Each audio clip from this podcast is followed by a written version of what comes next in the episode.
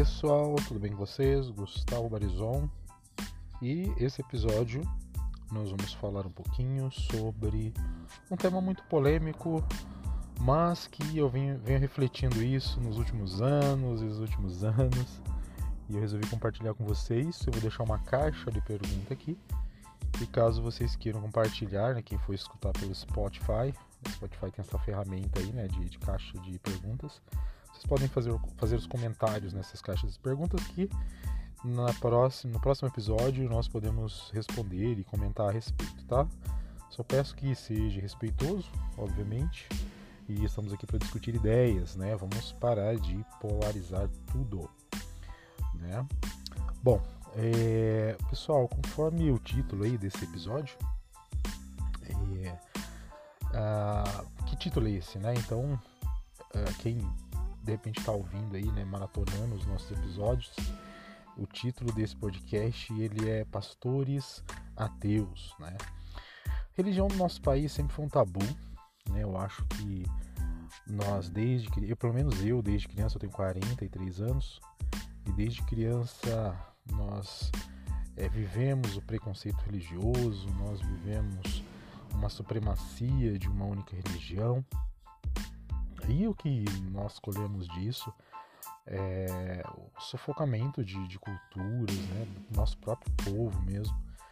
Isso é, isso é algo triste, né? Porque não, não, eu não entendo como uma forma de, de conhecimento por parte das pessoas essa ignorância, essa unilateralidade né? Desculpa, a respeito de algo tão rico que são as religiões. As, as culturas religiosas religiosas, elas nos trazem é, traços de arte, de música, né? A própria universidade ela surgiu dentro do âmbito católico. A pesquisa científica, né? enfim, né? entre erros e acertos, a sociedade ela se molda é, diante da religião das pessoas.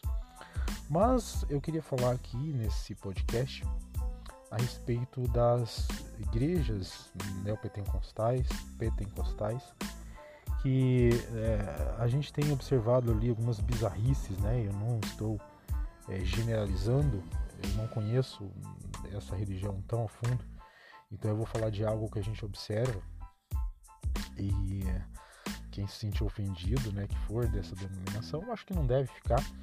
Eu acho que cada um sabe e a é, postura ética que tem. Né? Eu, como professor mesmo, né, quando eu escuto alguém falando algo negativo sobre essa profissão, isso não me atinge, né? Porque eu sei o profissional que eu sou e, e sei que isso não se enquadra é, dentro dos parâmetros que eu tenho como profissional e pessoa. Então, é, talvez vocês até concordem comigo do que eu vou chamar a atenção aqui de vocês. Na verdade, esse termo, é, pastores ateus, eu vi um vídeo de um rapaz que infelizmente eu tô aqui no carro e eu não, não, não gravei o nome dele, tá? Mas eu vou tentar pôr na descrição posteriormente. E ele usa esse termo, né? Por que, que ele usa esse termo? Porque ele faz uma análise de algumas falas de alguns pastores, né? É, um exemplo é um pastor de Macedo, da Igreja Universal, onde ele pede para os seus fiéis fazerem jejum de informação. Né? E, e só para você é, que está ouvindo isso, de repente está ouvindo isso em um outro ano aí que eu publicar isso, nesse momento nós estamos passando por um momento eleitoral e nós temos a religião é, for, tão forte como nunca nesse quesito. Né? Nós temos um presidenciável que fala em nome da religião e nós temos aí é, a eleição que se, se, se, aproxima. E, obviamente, nós temos um candidato que é, caminha por esse lado mais obscuro da religião, né? E acaba se, tá, acaba se aproveitando aí, né, da fé das pessoas para tentar é, trilhar por esse caminho, embora suas atitudes dizem o contrário. Bom, uh, não entrando nessa, nessa questão religiosa, é, política, né, aliás, é, então esse Edir Macedo, né, que é um líder de uma grande igreja aqui no Brasil, que vocês já sabem, e, e de, de, uma rede de TV também, ele pede então para os fiéis fazerem esse jejum por um tempo que justamente finda após as eleições, né?